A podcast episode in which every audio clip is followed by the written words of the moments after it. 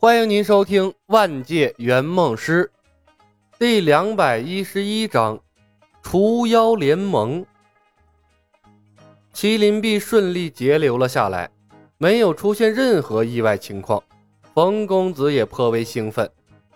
师兄，步惊云接回了他的手臂，没有人跟左庭抢麒麟臂了。再找到血菩提帮左庭提升功力，这趟任务稳了呀！不要掉以轻心。事情越顺利，就越要小心谨慎。风云世界的剧情被我们改变了许多，你永远不会知道下一秒会发生什么事情。把玩着手里的麒麟臂，李牧下意识地对他使用了能力窃取的技能。不腐，冷热不忌，刀枪不入，超凡的力量。李牧愣了一下，眼睛顿时亮了起来。果然。人生就是个未知数，你永远不知道下一秒会发生什么事情。不愧是风云世界最有名的胳膊，自带技能不说，切下来依然管用。赛华佗带来的江湖上的消息呀，一点都不友好。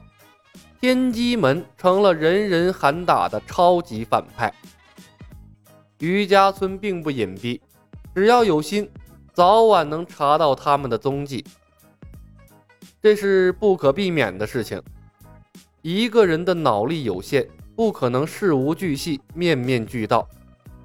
更何况，电视剧的剧情为了突出矛盾和张力，会刻意模糊时间和地点的概念。哪怕李牧尽量还原，仍然会出现各种各样的偏差。差之毫厘，谬之千里，出现纰漏在所难免。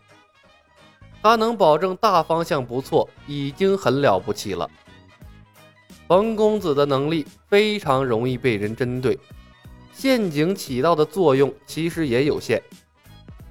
李牧一直发愁该如何应对接下来的局面，没想到麒麟臂左庭还没用上，倒先给了他一个惊喜。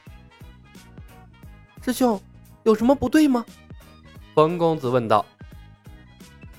没什么，挺好的。李牧看着冯公子，越看越满意。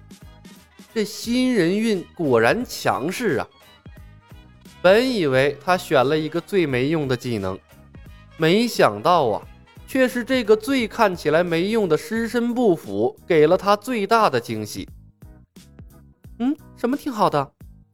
冯公子奇怪地问：“选的技能挺好的。”李牧笑道：“那当然。”冯公子骄傲地扬起了头：“独孤一方，雄霸能干掉，少说有我一半的功劳。”当的一声，李牧拔出匕首，斩向了麒麟臂，匕首被弹开，麒麟臂毫发无伤。冯公子瞪大了眼睛。轻轻咽了口唾沫，他当然知道这意味着什么。看着莫名其妙就变厉害的李牧，一时间他的心情很复杂。为什么呀？明明是他的技能，为什么受益的总不是他本人？心里好不平衡啊！别发呆了，去把无双剑找来，砍砍麒麟臂，看看能不能砍得动。李牧一眼看穿了他在想什么，弹了他一个脑瓜崩。我们是一个团队，完成任务才是最终目的。技能什么的，出了这个世界就作废了。你羡慕这个有个毛用啊！圆梦师的身份才是我们最大的倚仗，失去了这个身份，屁都不是。哦，被看穿了心思，冯公子脸一红。匆匆跑开去找无双剑了。片刻，无双剑拿来，李牧试探着砍了下去。锋利的无双剑被弹开，麒麟臂没有任何损伤。逆天了！李牧哈喇子差点没流出来，把无双剑丢给了冯公子，毫不犹豫地把麒麟臂绑在了身上。成为了名副其实的卑鄙超人。麒麟臂是可以应接火麟剑的存在，只要他时刻维持着和麒麟臂的密切接触，就站着给段浪砍，他也砍不动啊。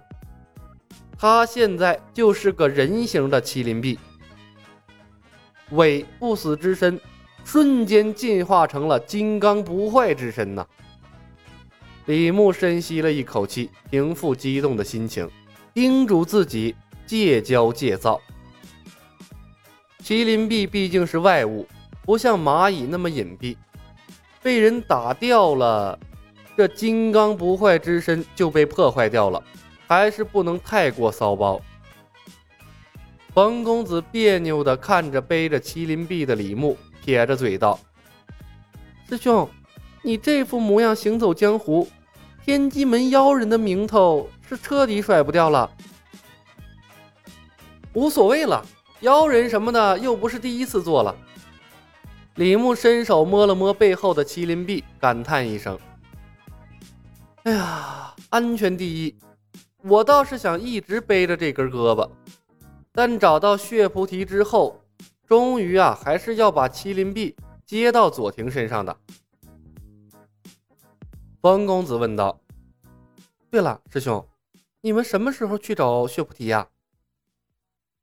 我不去了，让聂风自己去。李牧背着麒麟臂来到了一个石头碾子旁边，双手一用力，轻飘飘的把石碾举了起来，随手一抛，抛出了十多米远。麒麟臂在他三倍的力量的基数上，至少又增加了五倍。李牧拍掉手上的浮土，满意的笑了笑，回头对冯公子回道。得到麒麟臂的过程太顺利了，风云世界的宿命论不得不防。万一有什么突发事件，我怕你应付不过来。